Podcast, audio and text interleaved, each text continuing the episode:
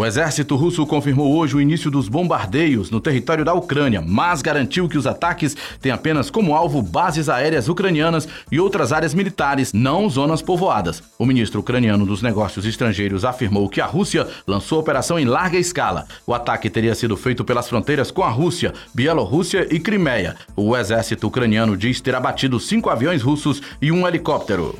A Agência Nacional de Vigilância Sanitária aprovou pela primeira vez um produto utilizado em um tipo específico de terapia para modalidades de câncer originadas no sangue, hematológicos, como leucemia, linfoma e mieloma. O produto é indicado para pessoas com até 25 anos de idade com determinados tipos de leucemia linfoblástica aguda, bem como para pacientes adultos com tipos específicos de linfoma. Na avaliação da Anvisa, essa é uma forma de terapia pioneira. A equipe técnica da agência avaliou que o produto cumpre os requisitos mínimos de segurança e eficácia. O produto poderá ser aplicado em terapias que empregam células para o tratamento destes tipos de tumor. Segundo a agência, esse tipo de tratamento atua por meio de coleta e alteração das células imunes imunes dos pacientes.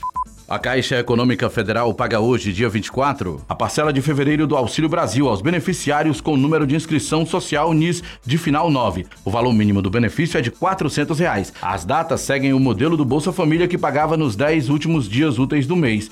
O beneficiário pode consultar informações sobre datas de pagamento, valor do benefício e composição das parcelas em dois aplicativos: Auxílio Brasil, desenvolvido para o programa social, e Caixa Tem, usado para acompanhar as contas poupança digitais do banco. Essas e outras informações do portal gcmais.com.br.